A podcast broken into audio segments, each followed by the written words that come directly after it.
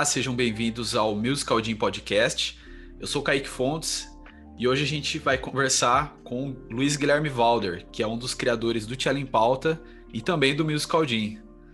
E aí, Guilherme? Oi, pessoal, tudo bem? E aí, Kaique? Muito bom mais uma, mais uma vez poder falar sobre o Tchela em Pauta, sobre o Musical Jam e música em geral. Com certeza. Bom, para quem não sabe, o Luiz Guilherme ele é violoncelista, ele é formado na USP de Ribeirão Preto e está fazendo um mestrado em performance no Canadá, certo? Isso aí, na Universidade de Manitoba, com a professora Mina Rose Chang. Acho que alguns brasileiros devem conhecer ela por conta dos festivais, das competições. Ela é bem ativa aqui dentro do Brasil. E, e é isso. Aí a gente pode conversar um pouco mais sobre isso mais pra frente, se quiser, porque é muita, muita coisa legal dessa nova fase aí. Legal. Bom, então vamos lá, Guilherme. É, muita gente ficou em dúvida sobre o que é o Musical Jam e, e como o Musical Jam funciona. Então eu queria que você, você que foi o, o, o primeiro idealizador do projeto aí, é, conta pra gente um pouco mais a história de como surgiu essa ideia, como que foi a, essa fase embrionária do Musical Jam. É, é muito engraçado porque eu até brinco bastante com você sobre isso, que acho que o Musical Jam ele não foi uma coisa que surgiu em um dia, né? Acho que ele foi resultado, talvez, de anos dessa aglutinação de experiência que eu tive, que o Alisson teve, que você teve, até surgir o que, o que hoje em dia a gente chama de Musical Jam, né? É, eu acho que, é, acho que esse é a melhor de começar falando, né? Que talvez o Musical Jam surgiu no começo da nossa graduação, mas não com esse nome, né? Talvez o Musical Jam tenha sido aquelas conversas de corredor que a gente falou muito sobre organização de estudo, sobre alta performance, sobre música em geral e como que a gente lidava com isso. E acho que o ponto chave assim de como a gente começou a pensar nisso, como que veio a ser o Musical Gym, foi a partir de 2019. É, participei de uma competição fora do Brasil e eu tive contato muito, um contato muito próximo com um nível musical absurdo, que a gente pode chamar então, de alta performance para facilitar. Então eu tive esse contato com alta performance, mas não foi só essa questão do contato, mas foi ter visto e observado que não necessariamente essa alta performance era limitada àqueles poucos violoncelistas que começaram com 5 anos ou que tiveram uma família que super apoiaram desde sempre. Sim, sem dúvida. Eu acho que o choque foi ver alta performance vindo de é, violoncelistas, né, músicos que tinham, por exemplo, menos tempo de instrumento do que eu, tinham um professor do mesmo nível do professor que eu tinha. Então, assim, o ponto é, por que, que eu não estava em alta performance ainda? O que estava faltando? E aí a gente começou essa questão da organização, né? A organização de todo o conhecimento que a gente já tinha e a busca do conhecimento que a gente ainda não tinha para começar a se perguntar, né? O que, que a gente pode fazer, ainda mais no Brasil, o que, que falta no Brasil para alta performance ser uma coisa muito mais comum e não uma coisa super rara, vamos falar assim, né? Então acho que Só idealizada, é, né? É, acho que esse é o ponto, o start inicial, assim, do Musical Jam. Legal. Mas e aí? E aí, como é que essa coisa se desenrolou, então, desde essa sua observação até as vias de fato? Olha, eu acho que a palavra-chave é interesse. Essa é a palavra-chave. Porque logo depois dessa competição que participei, eu voltei. E acho que uma semana depois, duas semanas depois, o meu professor de violoncelo na época, ele pediu para conversar com as pessoas da classe sobre o que eu tinha visto lá e, enfim, sobre essa experiência. E acho que numa classe de 23, 25 pessoas, umas quatro pessoas apareceram. E aí eu entendi que o problema não é a questão da falta de conhecimento, problema é a falta de interesse um conhecimento que está aí. Eu acho que o que o Musical Jam traz não é uma coisa super nova para o Brasil. Com certeza alguém já estava pensando em organização de estudo, alguém já estava pensando em como que a gente lida com alta performance, mas o ponto chave do Musical Jam, na minha opinião, é como a gente faz, como a gente pode fazer com que esse assunto seja um assunto de interesse, né? E acho que, tanto é que os podcasts são uma, uma forma muito interessante de a gente conseguir começar a deixar esse assunto muito menos dentro de um tabu, sabe? E, e se tornar Sim. uma coisa comum. E acho que é esse que é o ponto-chave, né? Inclusive, acho que a sua experiência é o melhor exemplo que a gente pode falar sobre a importância desse tipo de conhecimento, né? Sim, é, é interessante porque eu sou um cara que a minha natureza ela é uma natureza caótica e desorganizada. Ela, eu sou muito criativo, mas eu tenho muita dificuldade, assim, in natura, em organizar os processos. Às vezes eu chego nos resultados por caminhos não tão convencionais. E aí a ideia é a seguinte: para mim, essa, é, esse próprio conceito de organização era uma coisa. A, a, concepção que eu tinha era como se fosse algo engessado e uma coisa chata, né? A gente fala, ah, porque desde criança você tá lá no seu quarto brincando e a sua mãe chega e fala: Nossa, que bagunça que tá isso aqui, você precisa organizar o seu quarto. E aí a sua professora pega o seu caderno e fala: Nossa, você precisa organizar melhor esse caderno. E aí, para mim, né, na minha experiência pessoal, eu construí muito essa ideia de organização pautada nessa minha relação com a desorganização. Ou seja, eu sou desorganizado por natureza e eu vou ter que exercer um esforço muito grande para que eu possa me organizar. E em muitos momentos da minha vida, a coisa foi assim mesmo. Ela, ela aconteceu naturalmente. Mas é engraçado que quando eu, eu decidi que eu, que eu gostaria de me profissionalizar na música, ou seja, é, me profissionalizar como violoncelista, ah, eu comecei a me deparar com uma realidade ah, e que para eu estar tá inserido dentro dessa realidade, eu precisaria subir o meu level de forma consistente, né? E aí eu acho que foi a primeira vez que eu, que eu realmente despertei para essa necessidade de um planejamento, de seguir um planejamento. Então eu já tinha muitas alguns processos em andamento, mas eu precisava organizar eles, ou seja, direcionar eles para um foco.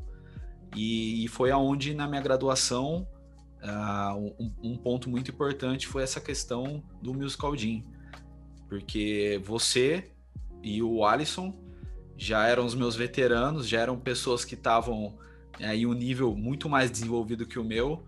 E até então eu me atentava muito ao resultado que vocês tinham e que outras pessoas tinham. Uh, mas eu não me atentava exclusivamente no processo.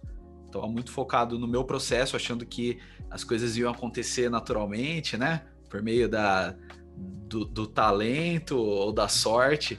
E aí eu comecei a perceber que uh, em algum momento eu teria necessidade de olhar o resultado e falar, ok, esse cara tá fazendo isso, mas como que eu faço isso? Como que eu faço igual? Ou como que eu faço melhor do que ele? E aí eu comecei a conectar essa outra ponta do aonde eu estou, o que eu estou fazendo, qual é o meu resultado. E aí, no meio disso, houve essa, essa percepção do processo. Então eu acho que o Musical Jam é, como você tem mais propriedade para falar do que eu, ele começou como uma forma de ajuda para os nossos colegas. E eu fui um dos caras que entrou buscando ajuda e depois eu acabei desenvolvendo esse trabalho junto, mas ah, como uma forma de mentoria. Então, ou seja, simplesmente pegar o que as pessoas já tinham, saber o que elas queriam com aquilo e organizar para que acontecesse um processo para que isso fosse realizado. Então, basicamente, quando a gente fala de organização de estudo, hoje em dia, para mim, é um ponto primordial dentro da minha rotina. A, a, a música, para mim, hoje, ela está muito ligada a essa questão da organização. Porque, ainda mais quando você começa a se envolver em diversas atividades diferentes, do ponto de vista profissional também, a gente começa a lidar de forma muito realista com um, um recurso que ele é escasso, que é o tempo, né? Então você acaba sendo forçado a se organizar para que você consiga fazer todas essas coisas com qualidade e na, na proporção e na medida certa de energia que você precisa dedicar para cada uma. Então, para mim, essa experiência foi, foi muito valiosa por isso. Já falei em outros episódios que eu comecei a, a pensar na música de forma profissional aos 21 anos. Então, foi uma decisão do, né, pensando no mercado, foi relativamente tarde, e eu sempre tive essa ideia, que eu precisava correr contra o tempo. Eu chegava lá, as pessoas me viam careca, barbado, com o violoncelo na mão, com 21 anos. Aí eu chegava para tocar, todo mundo esperava o cara chegar e arrebentar tudo. E aí chegava eu lá, começando. Então, pensava até pela própria vaidade, a questão do ego, né? Pensava, pô, eu preciso, preciso mudar isso, preciso dar um jeito de, de acelerar esse processo. Então, por mais é, boba que pareça essa, essa motivação, uh, me, foi uma forma de eu fomentar essa ideia de que não, eu preciso levar a sério e eu preciso buscar formas de fazer isso acontecer, no mínimo, no melhor tempo possível. Sim, eu acho que muito do porquê que a nossa relação dentro do musical deu muito certo, assim, foi porque quando a gente se conheceu, acho que gente, apesar de uma diferença de idade e uma diferença na questão dos anos letivos, assim, da graduação, é, acho que a gente já tava com a mesma mentalidade, porque assim, você é um pouco mais velho do que eu, então você já entrou na faculdade pensando nessa questão do mercado de trabalho, né? Pensando no, lado profissional da música. E, e, eu tava saindo da graduação, então eu tava começando a me deparar com, o clássico de todo mundo sair da graduação, que é e agora? O que acontece agora, sabe? E eu acho que muito da, dos frutos dessa nossa relação e como que o Musical só ganhou com isso foi porque a gente entendeu que tudo isso que a gente fala no Musical de organização, ou auto performance, ou enfim, tudo que a gente fala nas mentorias principalmente, né? A gente não vê mais como uma coisa que é ah, um a mais, um plus que o músico pode ter. Acho que o que a gente fala no Musical Gym acaba sendo quase que obrigatório para um músico profissional, sabe? Assim, claro, não especificamente o que nós falamos dentro da mentoria, mas os assuntos, essa abordagem. Eu acho que a partir do momento que você coloca esse, essa ideia, né, de eu vou ser um músico profissional, organização de estudo, acho que tem que ser, sabe, é o café da manhã. você não, Sim, você, você não pula o café da manhã, sabe? Acho que é, uma coisa é quando você ainda tem, sei lá, seus 12, 13 anos, tá tocando, tá aprendendo, aprendendo a tocar um violão ali, mas quando chega nessa fase de vou encarar mercado de trabalho, acho que é, é, isso tudo é obrigatório, assim. Eu Sim, e... muito desse lado. E, obviamente, né, por, é, por a gente ser músico profissional, a gente tem essa interpretação realista de como a gente tem que levar as coisas. Mas é, isso foi muito interessante para mim, porque eu, eu, já tenho uma formação em licenciatura, estou concluindo meu bacharel agora, e tenho a formação Suzuki, por exemplo, que é uma metodologia de ensino, principalmente para instrumentos de cordas, que é uma que existe toda uma filosofia embasada por trás. E é muito interessante porque eu tive a, a oportunidade com o Musical Jam de sintetizar uh, o que eu já fazia dando aula e o que eu acreditava que dava certo também desse ponto de vista filosófico da pedagogia. Ou seja, além dessa própria estruturação como performer, eu consegui uh, aplicar isso do ponto de vista de um professor organizando o estudo do seu aluno.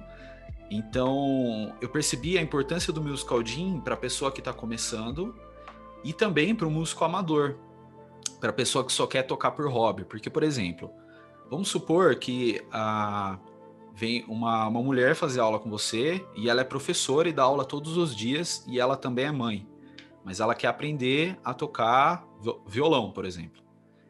E aí, ah, como que eu vou falar para ela que ela tem que se dedicar três horas por dia de estudo para ela chegar a tocar igual o, o que ela ouve no CD, por exemplo, né? É, chega até a ser injusto, porque a relação que ela tem com o instrumento é outra. Mas aí a ideia é você buscar uma forma e um processo adequado para que ela possa se desenvolver dentro daquele limite que está estabelecido dentro do que ela procura. Então, uh, isso foi interessante também porque, em primeiro momento, houve essa aplicação uh, dessas mentorias de como organizar e construir essa questão de performance, mas eu também pude compartilhar dessa experiência na minha outra atividade como professor e ver esses resultados acontecendo mesmo para o músico amador. Ou seja, aquela pessoa que tem 30 minutos na semana para estudar o instrumento, mas é a, a, o que já existe esse paradigma, né? você não precisa estudar muito, mas você precisa estudar certo. Então, hoje em dia, é muito falado sobre isso. Você entra aí no Instagram, no YouTube, você vai ver um monte de gente falando sobre isso. Mas uh, eu acredito que isso seja verdade. Dentro desse limite que é estabelecido, qual é a sua relação com o instrumento? É uma relação por prazer? É uma relação por prazer e uma relação profissional? Então você começa a, a tratar tudo isso de forma diferente. E até para o músico multi-instrumentista. Porque, por exemplo, a, o volume de tempo que eu dedico para o violoncelo é diferente do volume de tempo que eu dedico para o violão. E dá certo, dá para articular o estudo dos dois, mesmo estudo livre como estudo planejado. Então, o que me trouxe muito foi essa ideia de liberdade. Por mais que como a gente estava falando da organização e do planejamento, parece que torna uma coisa engessada, ou seja, se eu tenho um plano, eu tenho que seguir aquele plano e eu perco a minha liberdade, na verdade eu acabei ganhando muito mais tempo. E esse tempo me trouxe uma liberdade que eu não esperava. Então, como que, como que você vê isso aí? Olha, eu acho que é a melhor analogia que a gente pode fazer, porque é uma coisa muito próxima, assim, de verdade, é a questão de investimento, né? Que a gente até fala sobre isso, sobre a, a relação que música pode ter com investimento, porque quando eu falo investimento de dinheiro mesmo, porque a gente sabe que existem vários tipos de investidores, né? Tem aqueles que querem só deixar o dinheiro ali rendendo um pouquinho na poupança, não quer nem olhar o que está acontecendo. Tem um pessoal mais agressivo que quer estar toda lá em cima. O ponto é, investimento é para todo mundo. E todo mundo tem o seu perfil e como que isso vai agregar na sua vida. E acho que o, o grande ponto do musical Jean é esse. É para todo mundo também, sabe? É, Sim. Se você quer. Eu acho que é exatamente o que você falou, assim, porque nem todo mundo quer. A gente até brinca com isso, quer só lá na Sala São Paulo. E tá tudo bem. Às vezes nem a gente quer isso, como músicos profissionais. O que a gente quer é uma realização musical. Eu quero, por exemplo, eu, tô, eu toco bem menos que o Kaique, mas eu toco um pouco de violão. Eu quero chegar no final de semana e tocar um pouquinho, sabe? Tocar um Nando Reis. É a minha realização musical com violão, é tocar um Nando Reis no final de semana. O ponto é como que eu posso aplicar o musical Jam pra conseguir fazer isso, sabe? Sim, eu acho sem que dúvida. Essa, essa que é a grande sacada. É a realização musical. É interessante é- porque. é. Não, Por é, você está falando dessa questão da. Você está falando da realização.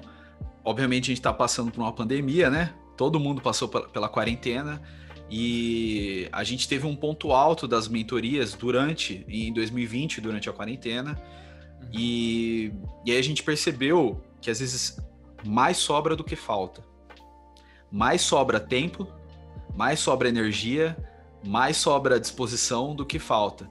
Então a gente aprendeu a lidar também com essa questão da relativização do volume de estudo em relação ao tempo. Ou seja, você é aquela mesma história, né? Que você faça em pouco tempo, mas que faça bem.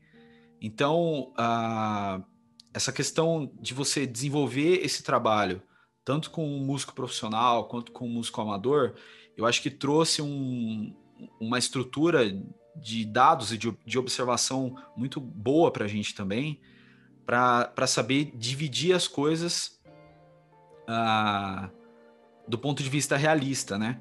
Porque eu acho que essa é uma grande.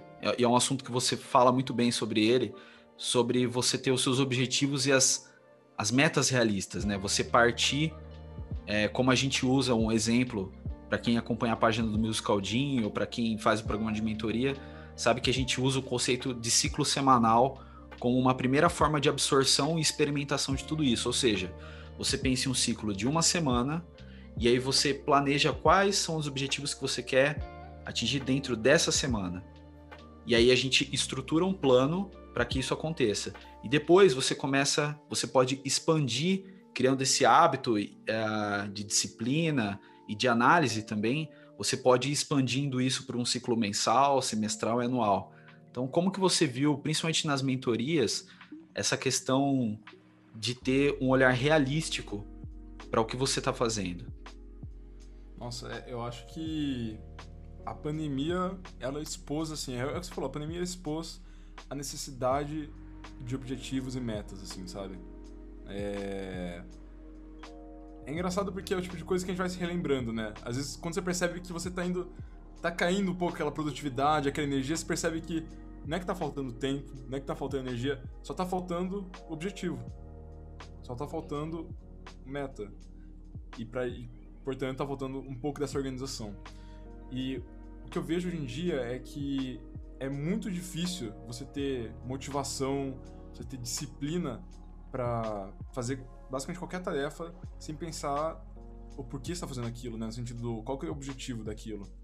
E mais uma vez voltando nesse nosso paralelo que a gente tem nosso lado da música profissional, né? Então, por exemplo, o, no meu caso é o violoncelo, mas a gente tem a música também como hobby, que no meu caso é o violão.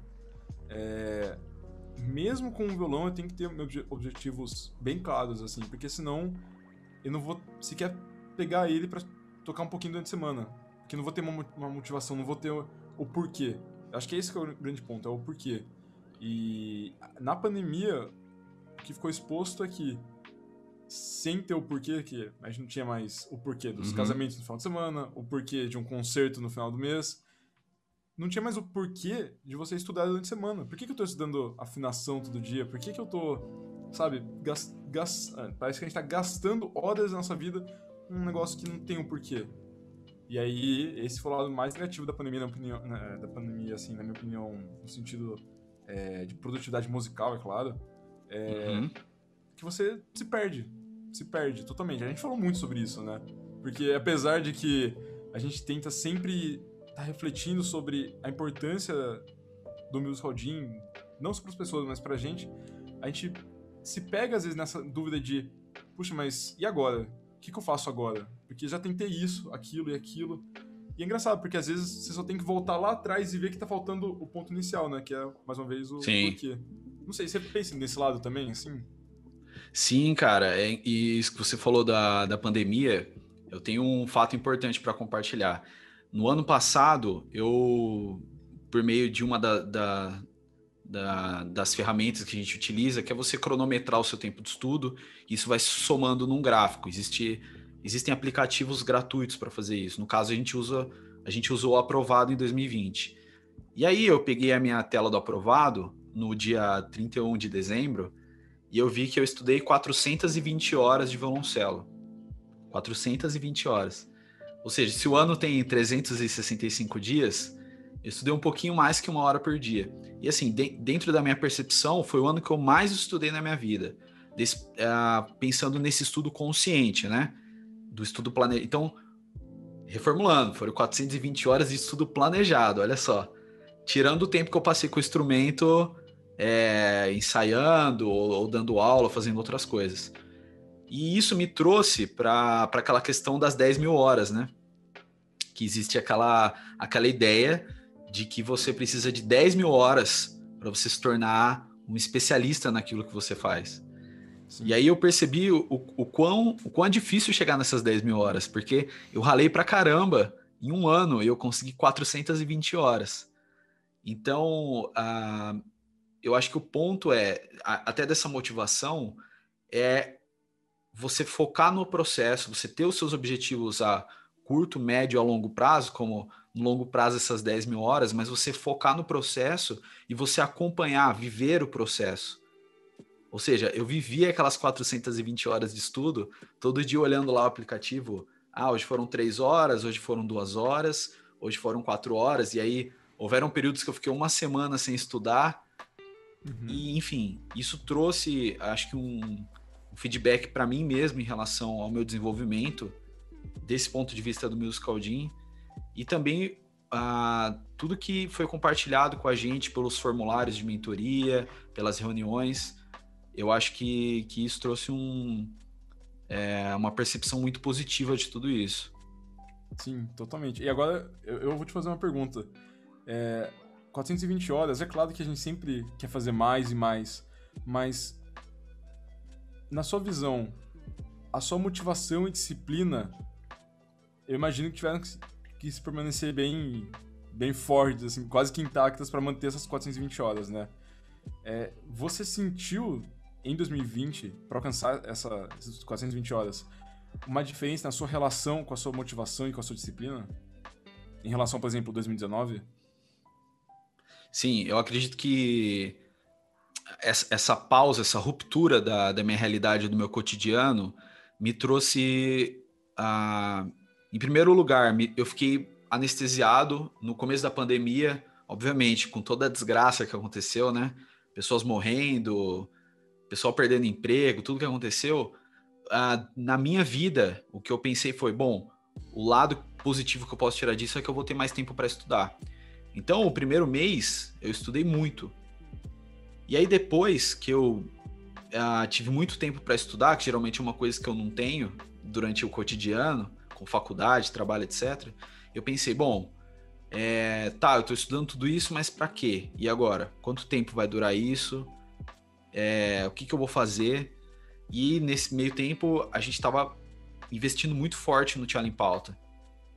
Então tem toda essa questão de gravação, eu que edito os vídeos, Então veio um volume de trabalho muito grande, eu comecei a relativizar o quanto o meu tempo estava sendo investido no violoncelo sem um objetivo específico.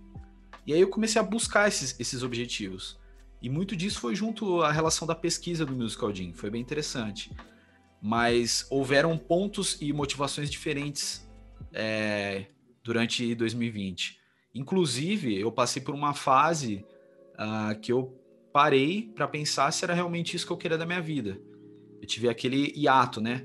Aquele momento de pensar, bom, uh, todo esse tempo que eu invisto para estudar, para construir os meus projetos que estão articulados, e se eu tivesse investindo esse tempo em algo que fosse mais rentável, por exemplo? Se eu tivesse investindo esse tempo em algo que me que, que me trouxesse mais recursos ou algo que fosse mais fácil. E, e, e foi algo que me trouxe sofrimento no, no momento, mas depois me deixou muito feliz porque eu percebi que a música para mim ela não foi uma escolha, ela é uma necessidade. A arte para mim ela é uma necessidade. Essa foi a minha frase de 2020, porque até então é, eu, eu já desenvolvi outros trabalhos na minha vida, tenho outras, outras habilidades que eu poderia viver disso, mas, e eu sempre achei que não, a música foi o que eu escolhi. Então eu poderia ter feito isso, isso, isso, mas eu escolhi a música. E hoje eu percebo que não. Na verdade, eu escolhi a música porque eu preciso dela. Eu preciso dela para me manter, para me manter bem e para me manter avante, sabe? Então, uh, eu acho que foi uma convicção uma convicção que que me trouxe por meio de uma motivação. Então, a minha motivação de 2020, respondendo a sua pergunta, uhum. foi que eu preciso da música. Assim, é uma coisa do fundo. Eu preciso disso para eu acordar e para eu dormir bem.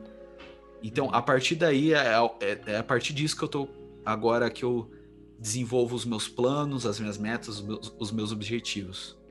Uhum. Não, eu acho que é muito interessante ouvir isso de você, porque eu acho que você é um músico muito atípico, se a gente parar pensar, né? Porque, primeiro que tem toda essa questão de que, assim, para mim isso é muito claro. Você não limita a sua arte à música. Então isso já é muito diferente, porque a música tem uma certa dedicação. Eu penso, por exemplo, no meu caso, eu só, a minha expressão artística é só pela música. Agora, no seu caso, a gente tem a pintura, a gente sabe, por exemplo, toda essa questão da reflexão, que também é uma forma de arte. E acho muito legal, então, ouvir de você, que é uma pessoa que pega inspiração de tantos lugares, ver que crises acontecem, mas crises precisam ser resolvidas, sabe? Você não pode deixar lá. Eu acho isso muito interessante, porque 2020, obviamente, não tem nem o que falar. A pior parte, falando toda a questão dos falecimentos por conta do, do Covid, né? Tipo, não precisa nem comentar que essa foi a pior parte do ano. Mas, pensando num, num outro sentido, acho que a pior parte foram as crises pessoais que as pessoas tiveram e que muitas vezes a gente tem uma crise e deixa ele no canto e fala: pô, hoje acordei melhor, a crise foi ontem, acordei melhor, então vou deixar a crise lá. Isso não resolveu, ela só tá ali no canto, sabe? A gente falou muito sobre isso, né, ano passado. Sem Inclusive, dúvida. O, o próprio Musical Gym, acho que. É o que eu sempre falo, eu, eu acho que vai ser muito difícil a gente falar que o Musical Gym tá pronto, sabe? Tipo, tá numa caixinha ali, porque Musical Gym vem das reflexões que a gente tá tendo, e as reflexões são resultados das experiências que a gente tá tendo naquele momento. E é muito legal ver como as reflexões que foram pro Musical Gym foram totalmente relacionadas às soluções que a gente teve que achar para as crises que nós tivemos no ano passado. Sim. Inclusive, isso, é isso que você falou, da sua solução para sua crise foi pro Musical Gym também. De alguma forma ela entrou dentro do Musical Gym. Claro. E ela veio por meio da aceitação também. Ó, é, é bem interessante, porque existe essa questão do que, que é, é vista de forma negativa como papo de coach, né? Então, assim, a gente, pensa, a gente sempre pensou, não, o Musical Gym não é, não é coach, tá? Uhum. A gente vai te ajudar, você quer um resultado, mas a gente vai te ajudar segundo a nossa experiência, segundo o que a gente aplicou, do, do network que a gente tem, o que a gente vê que dá certo. Então, eu falo para você, ó, se eu fosse você, eu faria isso. Não é isso que você tem que fazer. Se eu fosse você, eu faria isso. E aí você vê se é melhor ou não. Mas a, a real é que a gente acabou ah, tratando de assuntos que, que, que ajudaram as pessoas também do ponto de vista psicológico, porque chega um ponto que você chega para. Então, beleza, vamos ver qual é o repertório que você tem. Ó, você tem tal repertório, você tem que estudar tanto tempo de técnica e você está criando um repertório de performance. Ó, então você pode dedicar tanto tempo para isso, você pode fazer isso dessa forma, não sei o quê. Só que chega um ponto da conversa que você vê que a pessoa, ela já não sabe mais para que que ela quer aquilo. Ela não sabe mais se ela quer aquilo. E você também não sabe se ela quer. Então você precisa acabar conversando com ela para saber realmente, olha, mas esse repertório você tem que fazer ele porque você seu professor pediu para que você faça, olha, você vai ter um trabalho que você vai ter que tocar isso, mas e todo esse resto que você precisa desenvolver agora, pensando no longo prazo, Sim. tá fazendo sentido para você? E aí começam a vir essa problemática. Ah, mas aqui em casa não tá dando para estudar. Ah, aqui é muito calor. minha família é, não gosta que eu enche o saco que eu fico estudando à noite. E aí começa, começam a vir essas questões que você tem que realmente dialogar com a pessoa, de um ser humano para o outro. Então eu acho que essa parte foi uma parte muito interessante. Total. Não, e eu acho que assim, mais uma vez, com analogia que para mim é muito forte, sabe a questão de curso de inglês? Acho que é um ótimo exemplo, porque todo mundo em um momento da vida fez um cursinho de inglês ali, né? Fez de alguma marca. Só que assim, a visão, pelo menos que eu tenho hoje em dia, é que você consegue falar inglês em qualquer curso de inglês. Qualquer curso vai dar certo. Mas se você for fazer esse curso pensando por que você está querendo aprender inglês, não é só Sabe quando chega naquele ponto que você só tá indo na aula? Nem sabe pra quê, você só vai na aula porque faz parte da sua rotina? Claro. E acho que os casos que a gente vê das pessoas conseguem aprender inglês através de um curso desse, eu não acho que tá ligado exatamente ao curso, mas tá ligado ao ao quão claro tava pra essa pessoa por que, que ela tava indo, por exemplo, toda terça-noite ali fazer uma hora de curso de inglês, sabe? E eu acho que essa questão da música, ela tem o mesmo nível de entrega, vamos falar assim. Eu acho que quando você. Não importa o porquê, não importa se é nível profissional, você só pra tocar no final de semana, mas quando você coloca música na sua vida, eu acho que tem que ficar pelo menos claro o porquê que você tá gastando cinco minutos da semana para tocar um pouco do violão. Ah, é claro. porque, pô, daqui um mês é aniversário da minha mãe eu quero tocar uma música bonita pra ela, beleza. Sim. Mas acho que quanto mais claro. Quanto mais claro tiver o final do caminho, mais fácil vai ficar de enxergar o caminho, sabe? É, acho eu acho que, que um, o que, o que a gente viu muito sobre isso, principalmente na questão das mentorias, é a questão da responsabilidade. Quando você tem essa consciência, consciência traz a responsabilidade. A ideia da responsabilidade é a eu posso te ajudar, eu tenho as ferramentas, mas a responsabilidade é sua. A partir do momento que você toma consciência dessa responsabilidade, aí sim você precisa olhar qual é a sua motivação real para que você faça isso como você falou, de aprender inglês. Sim. O problema, Não, se a gente transfere a responsabilidade, ah, eu aprendi porque o curso tal é bom. Tudo bem, pode ser um curso bom. Mas você consegue aprender num curso ruim às vezes? No mínimo, aquilo vai te despertar para, ah, eu preciso procurar alguma coisa melhor. Ou seja, é. se você transfere essa responsabilidade para você, você sempre vai buscar o caminho de se desenvolver no que você está procurando. Sim, não, totalmente. E acho que essa, essa que é a chave, né? Essa busca é a chave de tudo, de tudo. Se a gente vai pensar, acho que busca pode ser um grande resumo de toda essa conversa, porque como eu disse, você pode estar buscando várias coisas diferentes, né? Você pode estar buscando solar na Sala São Paulo. Você pode estar buscando tocar uma música para sua mãe no final de semana, mas a busca. Enquanto você estiver buscando, tá dando, o caminho está indo. Você pode estar andando mais devagar, você pode estar correndo nessa busca, mas assim, você está buscando, acho que aí tá dando certo, sabe? Acho que esse é o Exatamente. E, e, se eu olho agora pro Musical Gym, eu acho que é exatamente o que você falou. Acho que basicamente não existe falar que existe uma fórmula mágica para essa busca, né? Mas eu acho que se tem uma coisa que eu posso falar que o Musical Gym faz é te incentivar a continuar nessa busca. É incentivar Sim. a não parar de buscar, sabe? É, e é. incentivar e esse incentivo realista, né? Porque é muito duro, e inclusive é muito duro quando você vai fazer a primeira mentoria e aí você precisa expor, olha, quanto tempo você estuda por dia? Então, isso foi clássico, né? Primeira mentoria, com vários do, dos mentorandos. Então a menina chega para fazer a mentoria. E aí, quanto tempo de quanto tempo você estuda por dia? Ah, eu estudo mais ou menos umas 6, 7 horas por dia agora na, na pandemia. Pô, 6, 7 horas por dia, é. E o que, que você está estudando? Ah, tô estudando isso, isso, isso. Beleza. Então faz assim, ó, vou te passar um aplicativo para você cronometrar o seu tempo de estudo. Então, assim, ó, quando você pegar o seu instrumento, você vai dar start. Você vai estar estudando. Soltou o instrumento, você pausa. E aí você faz isso várias vezes ao dia, depois a gente vai. Tá bom, chegou na outra mentoria. E aí, quanto tempo você estudou essa semana? Ah, eu estudei cinco horas. Ah, então, você estudou um dia só? Não, eu estudei todo dia. Ou seja, a percepção do tempo, ela também ela é alterada. Então, essa, o problema é você passar seis horas do dia com o instrumento disponível do seu lado é uma coisa. Você passar seis horas do dia com o instrumento no colo, só que assistindo TV, no Instagram, toca um pouquinho, volta, não sei o quê. Você passar seis horas focado no instrumento é muita coisa. É bastante, é difícil. Foram poucas as vezes que eu consegui estudar seis horas focados em um dia. Então, uh, eu acho que essa questão realista, ou seja, primeiro você saber o quanto rende uma hora de estudo. Para mim, para eu chegar em uma hora de estudo, geralmente não são 60 minutos, são uhum. 80 minutos. Porque aqueles 20 minutos antes, aqueles 20 minutos depois, eu não consigo. No eu... meio, né?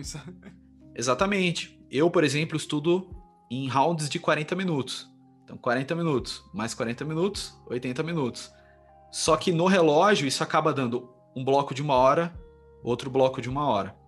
Então, resumindo a ideia do Musical Jean, a gente trabalha com vários conceitos, existem várias estratégias, várias ferramentas, mas a ideia é você ter clareza, sempre essa clareza da busca, da pesquisa, ou seja, o porquê que eu estou fazendo isso, o que eu quero, aonde eu quero chegar, Quanto tempo eu tenho para fazer isso? E será que esse tempo é realmente suficiente para fazer isso no prazo que eu preciso?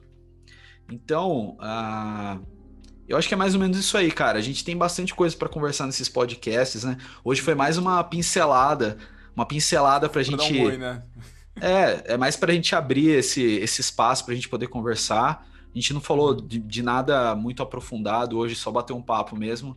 Mas eu acho que vai ser bem interessante a essas conversas que a gente vai ter, inclusive analisar alguns casos, trazer algumas pessoas para a gente fazer uma mentoria, trazer convidados para dialogar sobre música. Então eu acho que vai ser um espaço bem, bem interessante. Não, totalmente. E é aquele negócio que a gente sempre fala, né? O Musical Gym tá sempre aprendendo também, né? A, a entidade Musical Gym tá sempre tentando absorver, então... Sem dúvidas. Ter esse espaço de diálogo... Eu sei que dessa conversa que a gente já teve agora, já tem coisas que eu vou anotar depois para pensar.